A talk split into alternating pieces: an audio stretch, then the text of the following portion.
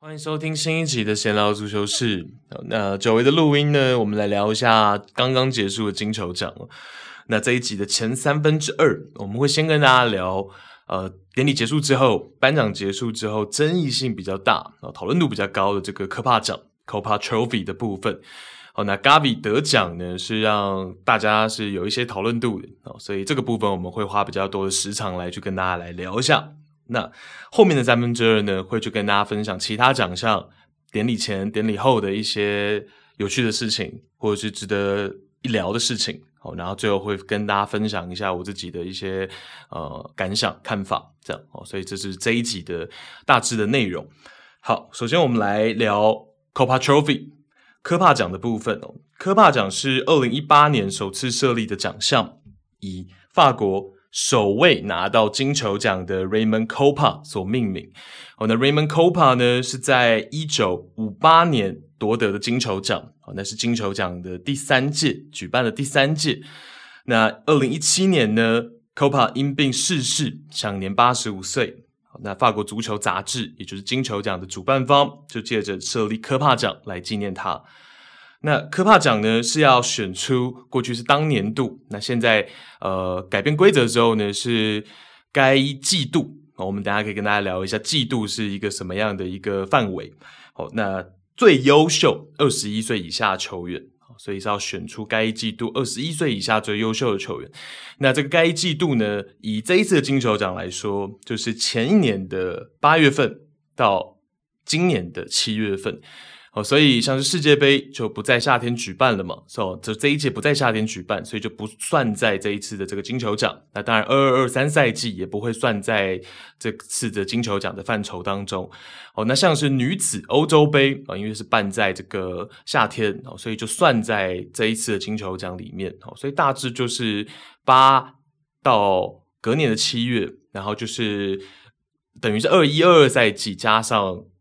赛季结束之后的夏天嘛，所以大概是一个这样子的一个范围，好，那去计算，哦，所以是改变了一些规则，哦因为过去金球奖常常会被大家诟病的一个最大的问题，哦，也是常常会引发很多争议点的，是因为金球奖都是办在这个年底嘛，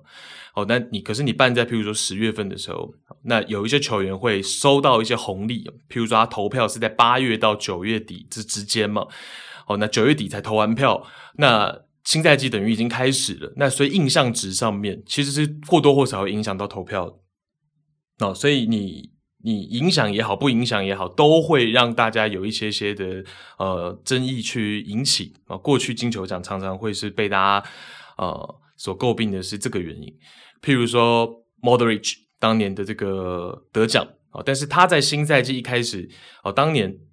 新赛季一开始的这个状况并不太好哦，所以好像在很多球迷的这个印象值当中，诶，Modric 好像就是拿了一个这个世界杯的呃亚军哦，然后前一年的这个赛季表现得很好，可是新赛季的印象又让球迷有一点点觉得说，诶，这个到底是不是很很真实？这个得奖是不是很真实？就会让大家有这样子的一个一个呃感觉哦。那像是 Virgil van Dijk 的部分，就是又反过来。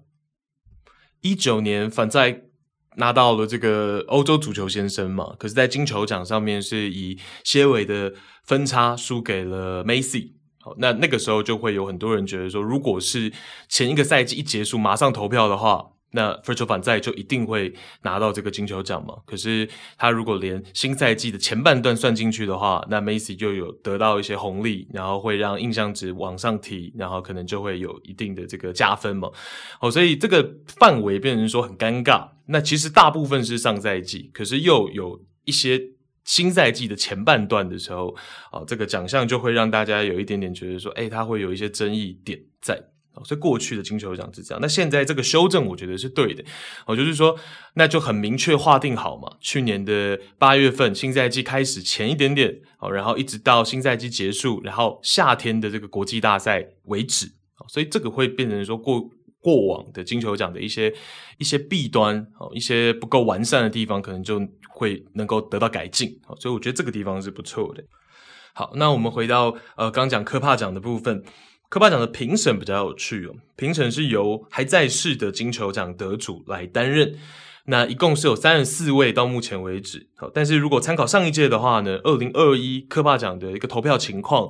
是从当中选出了应该是三十位的金球奖得主参与投票，那原因我也不知道哦，就是呃以去年来说，应该是有三十三位金球奖的得主，那当中其中的三十位来参与到投票，OK，所以呃以去年的来说的话是三十位，那今年的投票情况具体情况还没有公布。所以也不知道说今年是一共全部三十四位都参与投票了呢，还是跟上一届一样是三十位的金球奖得主来参与投票？好，那评选的标准呢，跟金球奖相似。去年应该说呃前年吧，前年的我们的节目里面也跟大家聊过金球奖的一些评选标准嘛。但是在今年二零二二年的三月份，金球奖是有修改的。除了我们刚讲的变成说是以季度来算以外呢，也修改了他们的一个评选标准。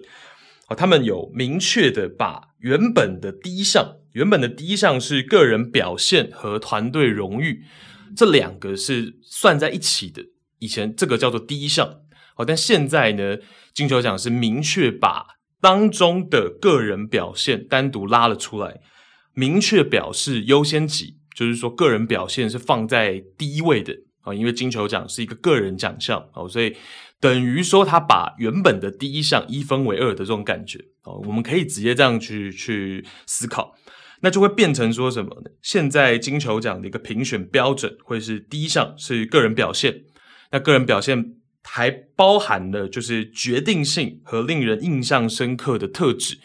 我的理解应该就是说，在所有的候选人当中，你有没有很突出的点？哦，在那一个季度里面，你有没有特别突出的点？哦，所以第一项是个人表现，那第二项呢，就回归到所谓的团队荣誉的部分，这是第二项。那第三项呢，是球员才能、球员的 ability，然后和公平竞赛精神，这是第三项。那如果放在科帕奖的话呢，我自己去查资料是科帕奖应该是会有第四项，就是球员未来的潜力，这会是第四项。好，所以科帕奖跟金球奖唯一的差别，可能就是在会去多思考一项球员潜力的部分。好，那其他的应该都是参照金球奖的一个评选标准。我这边可以给大家做一个参考。那去年的得主同样是来自巴萨的 Pedri。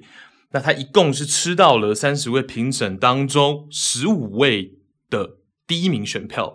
哦，那第一名是拿到五分嘛，第二名是第二名选票会等于是三分，然后第三名的选票会等于是一分，五三一这样去计算，然后如果真的是平分的话呢，就是看谁吃到的票更多，哦，所以如果譬如说有两位这个候选人最后得票是一样的。就是分数算出来是一样的话呢，就看谁吃到的票张数更多哦，反而是会变成是第一名哦，所以这是他们整体的一个评选标准。那如果看我们刚刚讲嘛，去年的 Pedri 的部分，他吃到了一半的评审的第一名选票。那这十五位评审当中呢，有六位是效力过巴萨哦，所以其实也没有到特别的有。呃，吃到这所谓的俱乐部色彩，我觉得其实是算还好。就其实如同很多的一些媒体的观点，那综合我自己的想法，我会觉得说，呃，其实每一位金球奖得主呢，都会有自己的角度，都会有自己的角度。哦，那其实会比较没有办法说，诶，有一个很统一的标准。那譬如说呢，比较有些人会比较清楚。哪几位年轻人的能力哦？可能他跟他同队过，或者是他可能担任过这个那一队的可能高层的职位啊，或者是他可能就比较常在这个这个国内，然后偶尔会去看那个年轻人的比赛等等的哦。所以可能某位金球奖得主他会比较清楚某一位年轻人的能力，那他可能就会有比较高的印象值嘛，那会影响他投票，对吧？那譬如说呢，个人的喜好程度，譬如说我我我是踢。边锋的金球奖得主，我是踢中场的金球奖得主，那我可能会对跟我自己同位置的球员有自己的一些喜好程度。哦，所以其实这个会变成说大家有各自的角度，没有办法有一个很统一的标准。那像是去年呢，C 罗跟 Modric 就把第一名的选票给到了当时看来天赋很突出的这个 Mason Greenwood，曼联的 Mason Greenwood。哦，那其中呢，C 罗是有自己的眼见为凭嘛，因为 C 罗是就效力在曼联，哦，那他也有自己曼联的一些相关色彩嘛，所以这个都是呃无可避免的部分。那 C 罗的第三名，去年的第三名选票呢，甚至还给了这个 Giovanni Reyna，算是去年三十位投票的评审当中呢，比较少数把前三名给到 Reyna 的。哦，所以 C 罗也有自己的一些思考层面嘛。好，那像是二零一九年的时候，Macy 也把第三名的选票给到当时在西甲初出茅庐的 c h u k w e z e。哦，所以其实我觉得就是说这个奖啊，可能它公信力并不会到很高哦，但是就是等于是说业界大佬这些传奇们的肯定跟看法。哦，所以你说这些年轻好手他在不在意？他们肯定还是在意的，因为毕竟是在世的金球奖得主，集体的一个角度跟看法嘛。所以你说年轻球员会不会在意？他还是在意。那这个奖项会不会有一些关注度？会不会还是有一些含金量？我个人觉得还是有。哦，但你说公信力高不高？我就觉得并不是到会到很高，因为我们刚前面讲了嘛，它没有一个统一的太统一的标准。哦，那大家有可以有各自的一些不一样的一些思考层面，然后。那些金球奖得主也不可能所有的，比如说前十名的候选人，他都了解，他都清楚那些比赛，他们都有看，也不会。所以，我个人对于呃科帕奖的这个部分是是这样的思考。OK，那说回，好，我们就说回头，本届的科帕奖为什么会说有一些讨论度？今年的科帕奖呢，可能是二零一八至今最为激烈的一届。二零一八年呢是科帕奖第一年举办嘛，那一年是 Mbappe，那二零一九年是 Delete 那二零二零年呢因为疫情的关系就停办，金球奖没办，然后二零二一年是 Pedri，今年是 Gavi，那呃这边也可以提一下，就是我有一个地方我是没查到，就是说当年大家不知道有没有印象，Mbappe 拿到 Copa Trophy 的时候，那个奖杯是还蛮漂亮的，当年那个奖杯呢是做成有点好像树枝状。然后最底下当然就是 Raymond Copa 的名字嘛，然后往上延伸，然后就是历届金球奖得主的所有人的名字，然后变成一个奖杯这样。哦，然后 Messi 跟 Ronaldo 拿的就是这个字体也是放比较大，那可能是因为金球奖拿的比较多哦，maybe 是这样。但就是一个树枝状，然后就感觉这个奖杯还蛮有设计感的。可是到了隔年 Delete 之后，现在的这个奖杯就不知道为什么改设计了，就变得比较。平庸一点，所以没有没有特色，所以我也不知道为什么，这个我自己也查不到为什么，但我就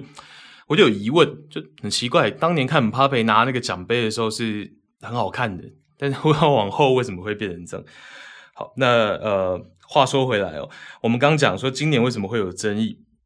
因为除了第一名，也就是科帕奖的得主 Gavi，二到四名是 Camavinga、Musiala 跟 Bellingham。各自的球迷呢，其实都有出来一些不满意的声音啊，就是在 Gavi 得奖之后，啊二到四名的这三位俱乐部的球迷呢，其实都有传出不满的声音，啊，甚至是呃，我们可以来聊一下，譬如说穆西亚拉的部分，拜仁的主帅 n a g o s m a n 就表达了自己的一些看法，对于科帕奖的一个归属呢，纳帅认为他看来穆西亚拉跟 Bellingham 的表现都比 Gavi 来的更好哦。不过 Gavi 也是一名非常出色的球员，他为同样为 Gavi 的获奖感到开心哦。所以呃，纳帅当然讲的其实这算保守了哦，就是他基本上还算不想引战，然后说法也还算蛮适中的。但是队友哦，Musiala 的队友 Alphonso Davis 就讲的比较呃比较。激烈一点，比较强烈一点，抱着支撑队友啊、抱不平的态度来去表达了一些自己的想法。好，Davis 在 IG 呢就写到说，他们可能剥夺了你的科帕奖，但他们无法剥夺你未来的金球奖。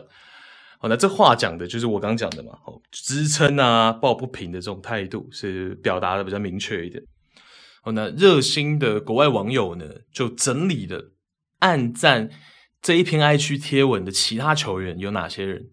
我就去整理了一下，那些球迷当然，嗯，或多或少可能他有一些自己的站边啊，他可能有一些些小小想要引战的意思哦，所以就去整理了这些东西。哦，那包括了就暗赞的有谁哦？包括了同样入围的 Camavinga，还有 Adeyemi。哦，当然还有一众的这个拜仁的队友啊，德国队的队友，当然 Adeyemi 也算是德国队的队友嘛。哦，所以按赞的人大概有这些。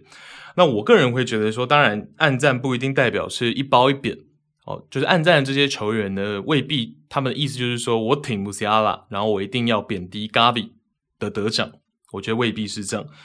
哦，因为像 Alphonso Davies 的这个发文啊，你也可以理解成他就是纯粹对着穆西亚拉在喊话，对着穆斯亚拉在讲说你不要灰心。哦，那这个本身其实就还蛮吸引人去暗赞的。哦，就是说你是路过的球迷也好啊，队友也好啊，哦，可能你会觉得说。呃，有一些些照应到自己心里面，因为这种喊话的东西语句，其实有的时候是还蛮能够套用在许多人身上的，就仿佛好像在对我喊话一样。哦，这个东西是有它的一些能量在的。哦，你会觉得说啊，呃，David 是向穆斯亚拉去表达说，你不要灰心，就你不要灰心，他们没把科巴奖给你，但金球奖未来会是你的。哦，很单纯、很正向的一个发言。但是我觉得就是说这种。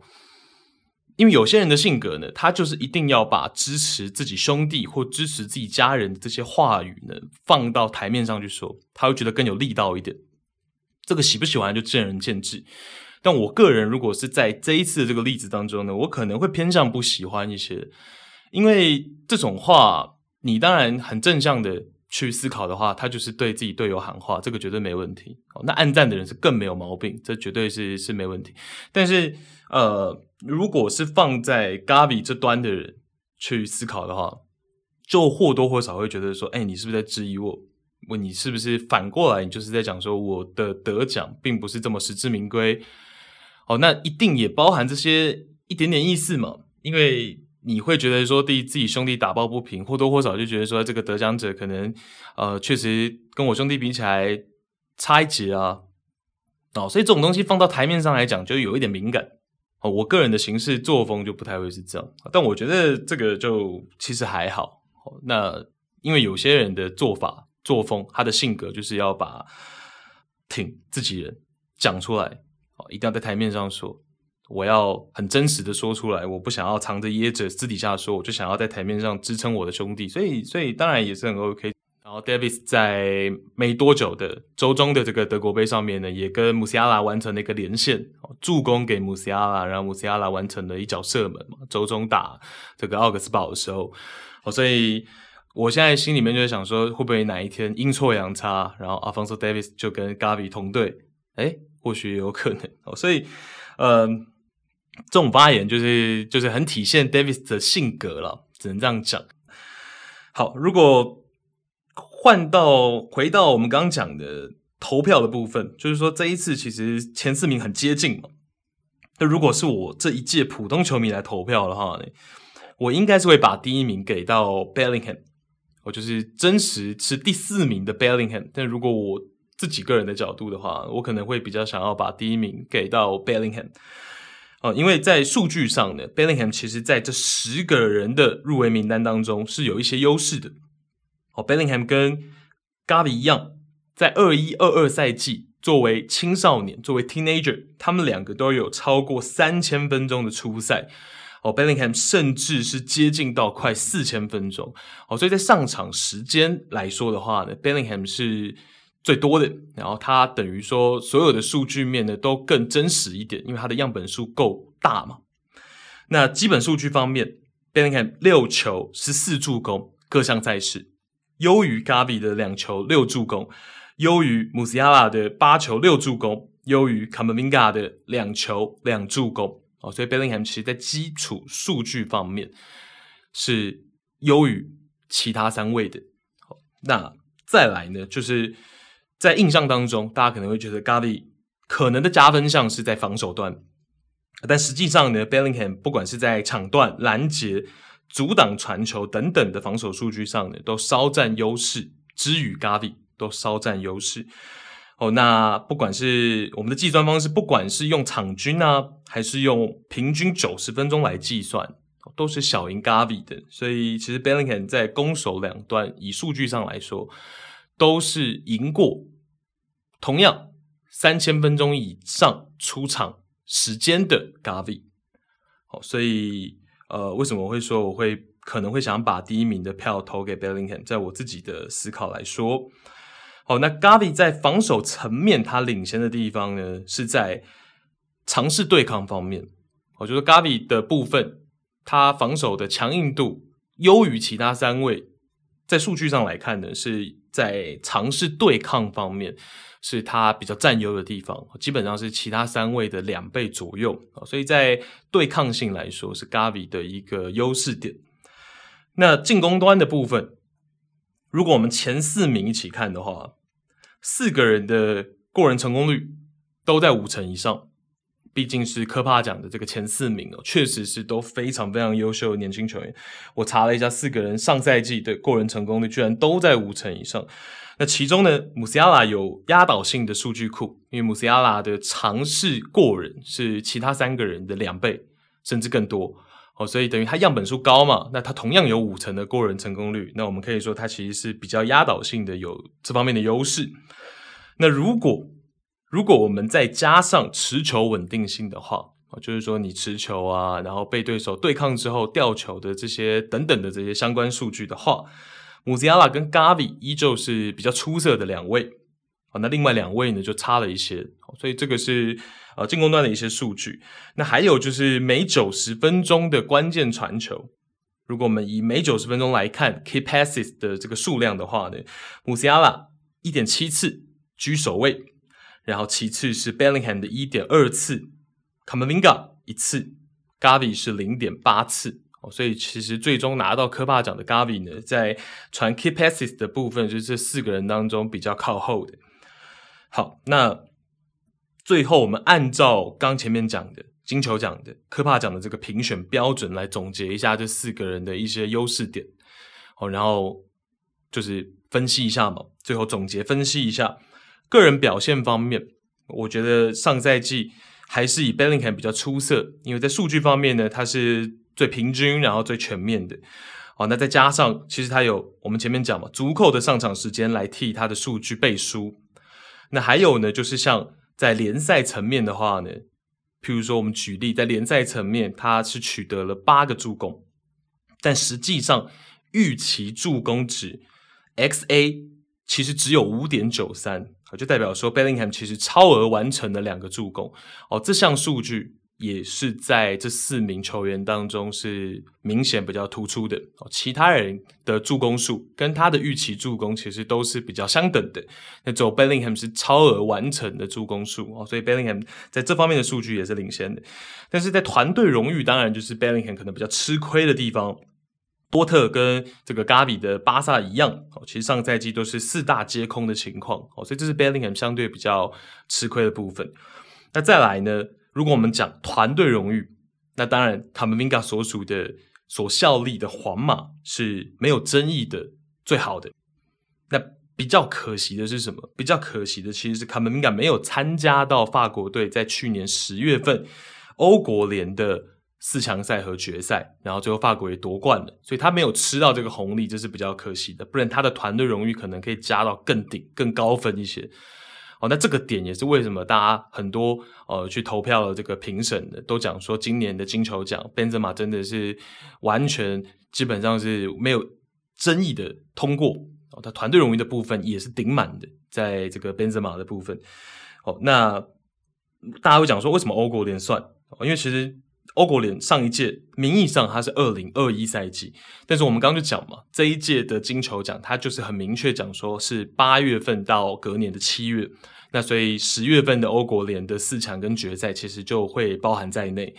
哦，那卡梅伦卡就很可惜，他那个时候还没有呃效力法国成年队嘛，所以就没有吃到这个红利哦，不然团队荣誉可能可以再更高分一些。那个人表现方面呢，卡梅伦卡就。比较吃亏，因为他比较少的上场时间是，呃，可以说是硬伤。哦，他虽然替补角色，我们常常也说这个很出色，不管是在这个联赛还是欧冠层面嘛。哦，但是以整体来说，这个一千多分钟的上场时间是明显的比较少的，哦，所以这个地方是他比较吃亏的。那再来穆西亚拉的部分，穆西亚拉比较可惜的点呢，也是在俱乐部的上场时间，哦，他吃亏在二一二二赛季的前半段。哦，前半段他其实比较多在这个联赛的时候还是替补角色，然后从中后半段的才是比较稳定的，是作为先发居多。哦，所以其实整体算下来，他的上场时间也是偏少一些。然后如果以去年的八月份到今年七月份，在德国国家队他的上场时间也不如 Bellingham 跟 Gavi。哦，所以在上场时间的部分，我觉得是呃穆西亚拉比较可惜的地方。那其实除了这点以外呢，确实也没有穆西亚拉不能获奖的点哦。所以其实很多帮穆西亚拉讲话，其实我觉得这都是很怎么讲，真的蛮合理的哦。因为以各项数据来说，然后拜仁毕竟也是有拿到一个联赛冠军嘛，所以穆西亚拉确实是有他很多得奖的理由哦。那其实不能得奖的理由，我也只找出来一个上场时间哦，所以这是比较可惜的。如果他上场时间有个两千多分钟的话，那、或许就会可能穆西亚拉会有机会吧，我觉得。好，那最后讲到 Gavi 的部分，Gavi 真正领先的点，其实在我看来就是在国家队的部分，他有最多的国家队上场时间，哦，然后也有最多在四个人当中最多在国家队的先发场次。然后包括国家队的成绩哦，所以这个会是 Gavi 比较占优的地方哦，就是在国家队的层面哦。那其他的部分，我们刚刚讲数据啊，其实 Gavi 并没有所谓的领先其他人哦，甚至在我个人比较关注的几个项目来说呢，Gavi 确实还不是第一名哦，可能甚至是三四名哦。这些数据方面其实并没有办法帮 Gavi 背书太多哦，但是可能就是印象值吧，因为。呃，像我自己就一直在 Podcast 讲说，我很喜欢 Gavi 的踢球风格，然后可攻可守嘛，所以今天就是跟大家分享一下，就是说，如果你从数据方面，就我个人从数据方面来去着手来去看，我会把票投给 Bellingham。但如果我个人以主观来说，我觉得谁未来的潜力比较好，我个人的喜好程度，过去我其实也也不会演的，就是我比较喜欢 Gavi 一些。那卡马 vinga 比较吃亏的就是在上场时间，这个他绝对是这四个人当中吃这个亏吃最大的嘛。好，那穆西亚拉为什么被大家提？因为穆西亚拉在整个进攻端的华丽程度，然后他在整个受关注的程度，然后包括他的球队也是在欧冠，然后在联赛有次之于皇马的一个表现嘛。所以其实穆西亚拉也是很有机会得奖的。哦，所以。呃，争议点在这里，帮大家点出来了，但我也没有办法给大家一个结论，就是说啊，因为巴萨一定是这个俱乐部有吃到所谓声望的这个部分，这个也没有办法给大家这个结论。呵呵，可能有些人希望是听到这个结论，但我觉得也没办法。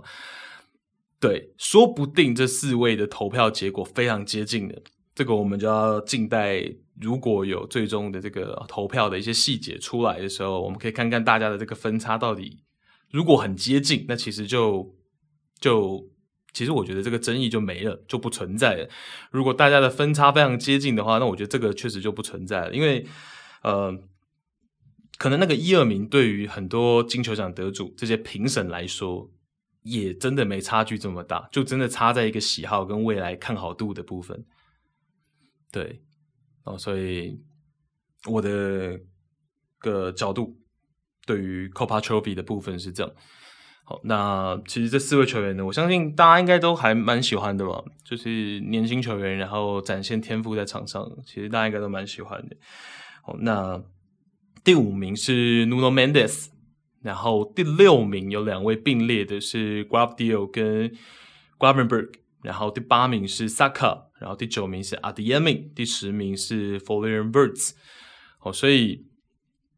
其实都是很有潜力的新星嘛。那我们一般球迷对于这种很有潜力的新星，应该大家都会或多或少有些好感吧，然后有一些期待感吧。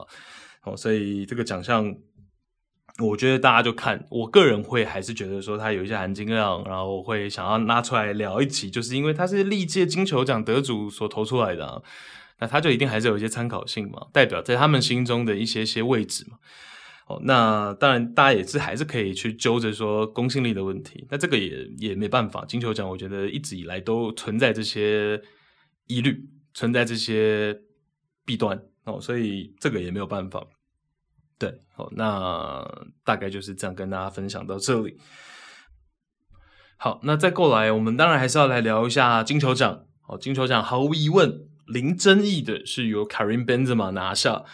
那在颁奖前，典礼开始前哦，有访问到这个大罗纳度。啊，那大罗说，我很确定卡瑞会赢啊，他很值得金球奖的肯定。好，那大罗还说到呢，对于足球而言，九号位是非常重要的位置。那卡瑞将这件事情表达出来，诠释了出来。啊，所以其实大罗给到 Karim Benzema 很高的一个评价。那在典礼过后呢，Benzema 的经纪人卡瑞 Jaziri 就在 Twitter 放了张奖杯的这个照片。好，那他在后面跟 Benzema 拍着这个奖杯嘛，好，所以就有投影他们两个的这个影像在奖杯上。好，这样的一张照片呢，然后配文写到说：十八年前我们第一次见面的时候，我问你，你的梦想是什么？你给我的回答是要给母亲买一个有壁炉的大房子。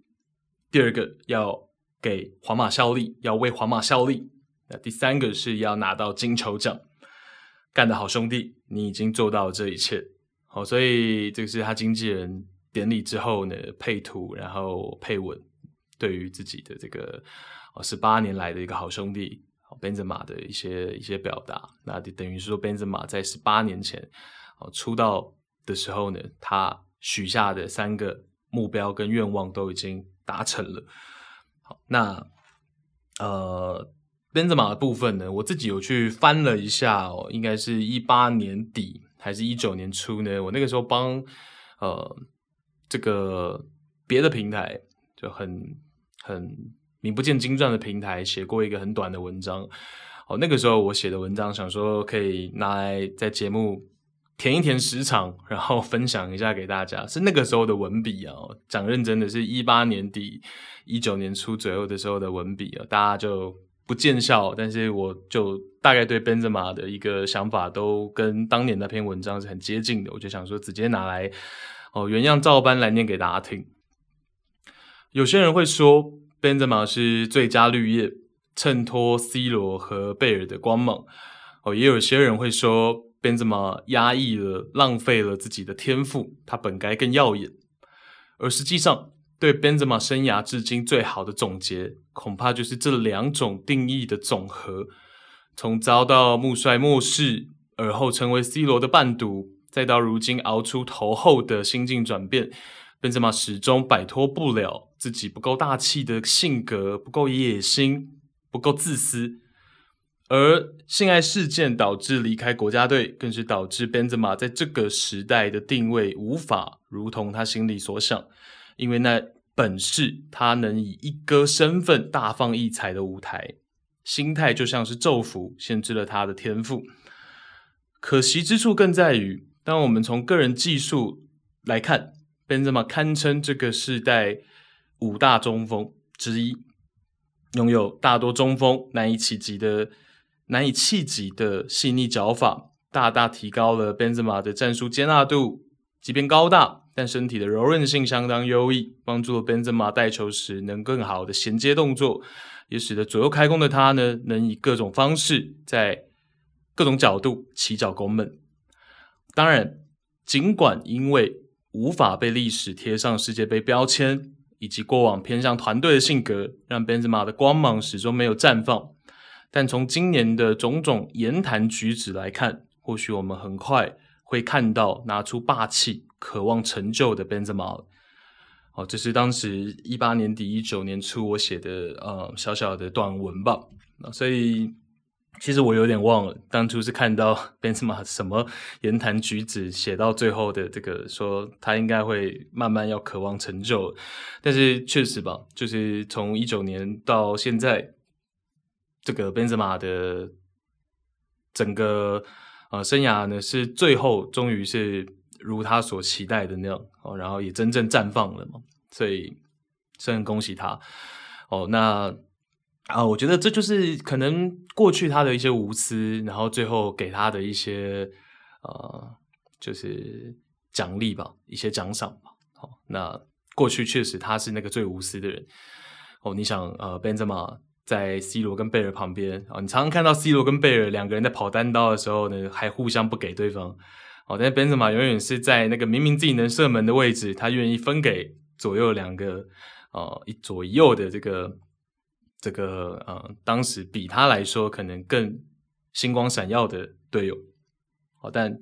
到了最后呢，反而是他熬猪头了。哦，当贝尔跟 C 罗都已经离开皇马的时候，你看到 Benzema 仍然立在对手门前，仍然在穿着皇马球衣立在对手门前，反而是是他。好，所以呃，一些些东西想法分享给大家，然后也是很恭喜 Benzema。哦，那你想他在去年的金球奖是排第四名，今年是拿到第一名，但是过去其实他基本上是没有进过前十名的。那所以恭喜他，恭喜他。哦，那其他呢？其他还有引起一些骚动的，像是呃第七名的 c o r t a s c o r t a s 作为这个皇马赢取欧冠的关键人物，以及八月底欧洲足球先生的第三名。其实第七的位置确实对他来说有一些些偏低哦。那相同位置也是同样的这个同队的传奇前辈卡教练 Casillas 就第一时间为这个 Courtois 抱不平，我觉得说表示不知道评审是怎么评判的，标准在哪里。卡教练第一时间为自己的这个后辈去讲话，那我觉得这个就还是跟。呃，我前面所讲的嘛，金球奖毕竟它最终还是十月颁奖，投票投到九月底，那你或多或少，虽然现在的规则讲明了跟新赛季无关，哦，但新赛季的一些发挥亮不亮眼，还是会影响到最后的名次嘛。那虽然皇马在开季之初的表现是很好的，是没有问题的啊，但是门将的部分，Cortez 没有到这么出色。哦，那甚至到现在是有一些这个受伤的情况嘛，所以这个或多或少可能还是会影响他的投票。那如果是在跟欧洲足球先生同样的时间点投票截止的话，可能 Cotos 就不会是第七名，他可能第六、第五，甚至第四、第三是都有可能。哦，所以这个部分是这样。那排在第八的呢是 Vinicius Junior，同样有人声援哦，那是他这个国家队的前辈。老大哥 Neymar 哦，那 Neymar 也是有点小开炮嘛，在 Twitter 呢就发文，先是恭喜了这个 Benzema，他认为 Benzema 实至名归，但是呢，文章的后面后面两句就讲说，他认为 Vini 至少怎么样也该有前三名吧，哦，所以其实是替自己的呃国家队的后生晚辈呢，也是讲了一些话，讲了一些话，所以。这些都是很明白、直接抨击的嘛，所以就看大家怎么想嘛。对啊，那金球奖就是会有一些争议嘛。其实世界上大部分的奖项也很少有办法颁出来让所有人都满意的。当所有人都满意的时候，但还会有个质疑声出来说，是不是有分配的嫌疑？哦，是不是你你有分配的嫌疑嘛？分配奖项的嫌疑。那那如果你没平均分配好，对不对？那就是会有一些些这种声音。然后会有一些些的一些，呃，对于你这个奖项，觉得说这个排名我不满意，这个位置我不满意，这个得奖者我不满意等等的，哦，所以大家可以有自己的一些思考，我觉得都没有对错，哦，就像是金球奖它设立的这些标准啊，实际上就是给了很大的一个解释空间。你说那所谓的三项标准、四项标准，基本上把所有都概括了。讲白了，它其实把所有的都概括了。那你可以从任何一项来解释你的投票人选哦，所以就他会是一个这样的一个情况。那说到内马尔，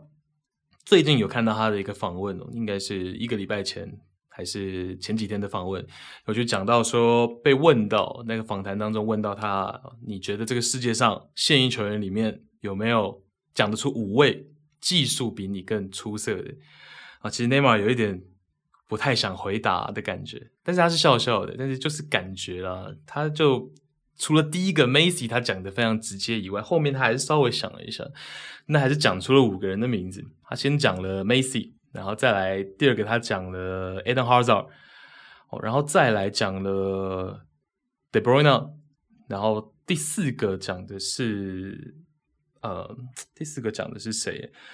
我知道他讲了，还讲了 Veratti，讲了自己队友 Veratti，然后还有另外一位我我忘了，我忘了。还有一位是谁？我忘了，诶，真忘了。但总归他就是讲了四五个技术比他好的记者是这样问的，就那个访谈的主持人是这样问的，就是说，但我觉得内马尔心目中应该觉得自己可能就次于梅西而已啊。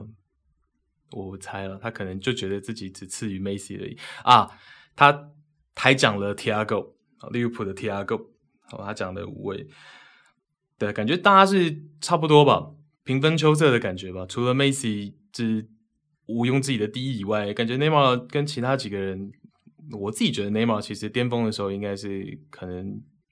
确实他如他所想哦，可能真的是第二吧。那你说这赛季的表现的话呢？其实内马尔这个赛季的表现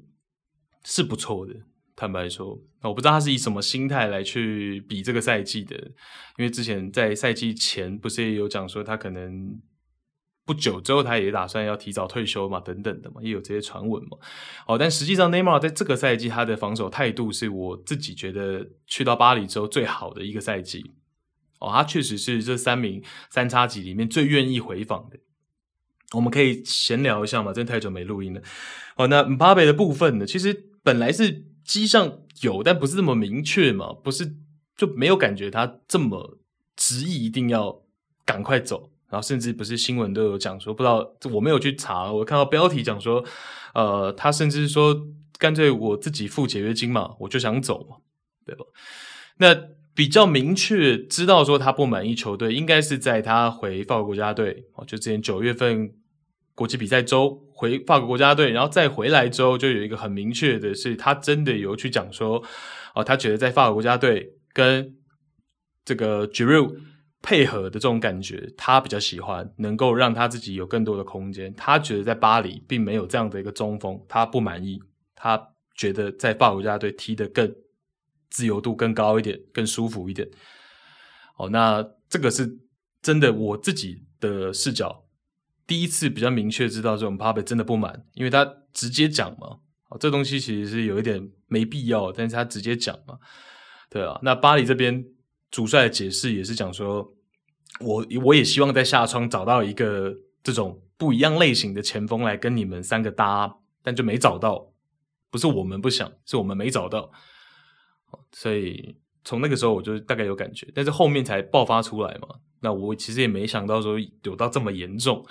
但我要讲就是说我自己这一次我是真的，我我没有一个角度是觉得说啊什么。不要跟内马尔同队啊！然后姆巴佩赶快走，一定是一定是内马尔是屁孩，姆巴佩不是，或者是姆巴佩是要赶快走，就不会被带坏。其实我没这个视角，我觉得我反而觉得姆巴佩现在或许有一点点大头。我我自己的的的的角度是这样，对，就很久没录音了嘛，就是说一些比较 free 的的的聊天嘛。我的角度是这样，我觉得内马尔今年是。就起码现在看起来是蛮收敛的，然后呃，可能他自己也觉得职业生涯也比较偏尾段的嘛，比较偏后半段的。他我觉得啦，我我的我的感觉是这样，因为我真的今年看巴黎的比赛，呃，内马尔愿意回防比较深，而且是真的是有在动脑袋在参与防守，对，所以但年年轻球员就这样嘛，巴佩也是，然后像是这个 Joao Felix 在马竞。最近也有一些情况嘛，比如说他本来要上场，结果西蒙尼呃就最后决定不让他上，然后就很不开心嘛。之前打布鲁日的第二回合的时候嘛，哦，那那西蒙尼也算是会做人，在这个上周末的联赛上面打比尔包竞技的时候，呃，本来是要呃让这个 Joao Felix 还有 Carrasco 一起上场，后来。打算要稍微增加一点中场的厚度的时候呢，就叫上了这个 Witsel，但是那个时候只剩下两个换人名额了，然后谢蒙尼就说就决定让 Carrasco 回到板凳席，然后让这个 Joao Felix 跟 Witsel 一起上场，就等于说好了，那那前面一次算亏欠你了嘛，那这一次就让你上来，这样。哦，那其实 Joao Felix 在这个防守态度上面，你有时候真的看得出来，其实这个是是蛮明确的，他不是太喜欢防守。那这个这个部分也是也是都是年轻球员可能会遇到的情况嘛，对不对？所以，呃，我觉得评价一个球员，可能我慢慢做节目，然后慢慢做球迷，看球这么多年十几年下来，我觉得有时候评价一个球员不能太主观，然后也不能太怎么讲。因为他会随着阶段性，就像我们所有人一样嘛。你随着十八岁、二十五岁、三十岁，你慢慢会成长，所以也不能说太过早的定调一个球员，他一定是屁孩，他一定不成熟。他可能会随着他的年龄阶段，他会有所成长。那也有可能他场外不成熟嘛，可是他场内是成熟的，所以这东西就就。就譬如说，像是阿森纳的 Xhaka，我之前在节目当中也常常跟大家去讲嘛。哦，第一个是讲说，阿德拉刚上任的时候，有有尝试让他去打三中卫嘛。那这我就觉得这个显然是不合理。那个时候不断的跟大家反复强调，我觉得他去打三中卫的左边后卫，是左边中卫是绝对不合理的，不适合他，踢的也不好。哦，那现在的阿森纳其实让他去做到一个，哦，有一点点。B to B 这样子味道的中前卫，然后能更直接的参与到前线的一些前插也好啊，传球也好，就是更直接的参与进攻的时候，其实对于扎卡这个赛季来说，他是有提升的。然后他自己其实我觉得在态度上来说，经历了所谓之前啊，在温格时代队长被拔掉等等这些过程，然后一路都有被球迷批评，然后被骂等等的。这赛季到目前为止，起码我们说到目前为止扎卡的一个表现在场上的态度是也有提升。哦，那我就不是很同意很多人讲说啊，要对 Xhaka 道歉，因为 Xhaka 这赛季的表现很好，然后我们一些看错他的人应该要替他道歉。我觉得不是嘛，他是他进步了。那过去他表现不好的时候，道歉什么？大家懂我意思？对，过去他确实表现不出色。对不对？表现的比较神经刀了，我们不要说不出色，比较神经刀，时好时坏。哦，那防守端等等的一些问题会坑到球队等等的嘛。那现在他确实放在了比较适合他的位置，他也有所进步，态度也比较出色的时候，那是他进步啊，不是我们看走眼了，对不对？所以就是闲聊嘛，就是闲聊。那大概就是这样。那最后跟他讲一下关于这个最佳俱乐部的部分，其实也有被讨论嘛。因为最佳俱乐部最后是给了曼城。那大家可能本来很多人没有想那么多，会觉得说最佳俱乐部应该理应就是要颁给欧冠冠军皇马嘛，对吗？那皇马还淘汰了这个曼城在欧冠，那怎么会最后最佳俱乐部是颁给曼城的？那甚至利物浦排在第二，皇马是仅仅排在第三名，这个是有被讨论到的。那实际上，这个是因为金球奖也是一个比较奇特的规则，因为他们最佳俱乐部的投票是怎么产生的？是他的评选标准是金球奖候选人当中入围最多的那个俱乐部得奖，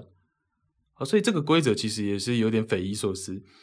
所以曼城会得奖，是因为这一次在金球奖三十人的候选名单当中呢，他们有六位球员入选，是占最多数的，所以曼城是最佳俱乐部。好，那我们只能延续前面去把它理解成，就是说金球奖现在确实把自己定位成一个个人奖项，就是说突出个人的一个。颁奖典礼突出个人的一个奖项，哦，那呃，连最佳俱乐部他考量的点都是你有多少球员能够入围金球奖名单，但我觉得这个是比较不符合我们对足球的认知的嘛。对于球类运动的一个认知，应该是你颁最佳俱乐部，但应该是团队嘛。即便你没有一个人入围金球奖的三十人候选，但如果你能拿到欧冠冠军，那不就是最佳俱乐部吗？对吧？所以这个跟我们一般球迷的角度好像不太一样。哦，但我觉得就是 你只能理解成金球奖现在是把自己的定位定位在那里，我就是说他他是放大个人色彩的一个一个典礼，哦，一个各个奖项都是要这样，哦，所以哦，那曼城当然我们刚刚讲是男生哦，他还有一位女子球员也入围了这个哦女足金球奖的候选哦，所以就大致是这样。那最后跟大家讲一下 Bellingham 的部分，Bellingham。我自己是最近这个赛季也是有更进一步喜欢他，是因为他近期的一些表现是很出色嘛，然后还有他的一些发言，然后还有他十月一号的时候在联赛德甲联赛面对科隆是第一次戴上了队长袖章哦，那其实他才十九岁，然后第一次就成为了多特队长，然后赛后访问的时候，虽然那一场是输给科隆的。二比三好像哦，多特是输给科隆，但是赛后呢，其实他就有讲说他是梦想成真，他从来没有想过，所以他有一天可以真的代表多特，然后这个挂上队长的这个呃臂章，好，所以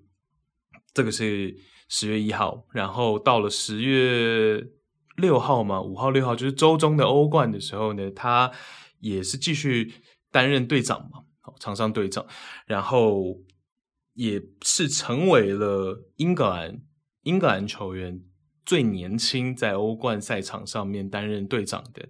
哦，有史以来最年轻的，也是有史以来第一个 teenager 担任队长，然后出现在欧冠的赛场上，所以对他来说是一个记录，然后也是一个很有意义的时刻。然后他这个赛后他也有讲说，他其实都没有想那么多，他有很可靠的队友在，那他其实想的就是。每每一次每一天想的就是要帮多特蒙德取得胜利，这样，所以加上 Bellingham 讲话，其实他是有让你觉得有可信度的，因为他就是很，我自己看了，觉得他就是很诚恳，就觉得，然后感觉得到他是蛮喜欢多特这个俱乐部的。当然，你能够想象他不会太久就离开，对，但是我觉得在。哪个俱乐部的时候，你能够真心的融入这个俱乐部，然后真心的喜欢自己现在的这个俱乐部呢？这就很重要嘛。不一定一定要说终老在这里才叫做忠心嘛。对，那人往高处看，这个很正，很正常。但是他现在在多特，他挂上队长臂章，看得出来他是有那样的责任感。然后对，那当然嘛，团队跟主帅才会给他这个角色，给他这个机会嘛。那他也是很与有荣焉，然后觉得梦想成真，这种感觉是很好的，所以我觉得 Bellingham 是有那样的责任心呀，我觉得这也是加分的一个地方，所以希望他未来也是能够更有成就，然后包括其他我们科霸讲刚刚讲到的那些球员，都我个人的角度都希望他们未来能够全部都发光发热，一个都不要落掉，全部都把自己的潜力兑现，那。包括了很恭喜 Benzema，还有其他所有金球奖的得奖者。我们这集也不聊太多，就更多是闲聊一点。太久没录音了，有点生疏，然后也有一点点呃逃避吧，有点逃避心理。太久没录，反而就有点有点拿不起，就有点有点逃避心态这样。好，那终归也是睽违了二十天，然后录了个音，然后跟大家闲聊一下，然后。也祝福所有的在这个世界杯，因为我知道有非常非常多的人希望在世界杯这段期间即将到来的前后，来去做一些自媒体啊，然后来去写一些文章啊，做一些影片啊，都希望大家可以顺利，然后呃，就把所有的关注度提升，然后希望世界杯结束之后呢，台湾对足球的整个关注度也能够维持一小部分，就很满意了，这样好不好？就这一集的内容大致就是这样了，谢谢大家收听，拜拜。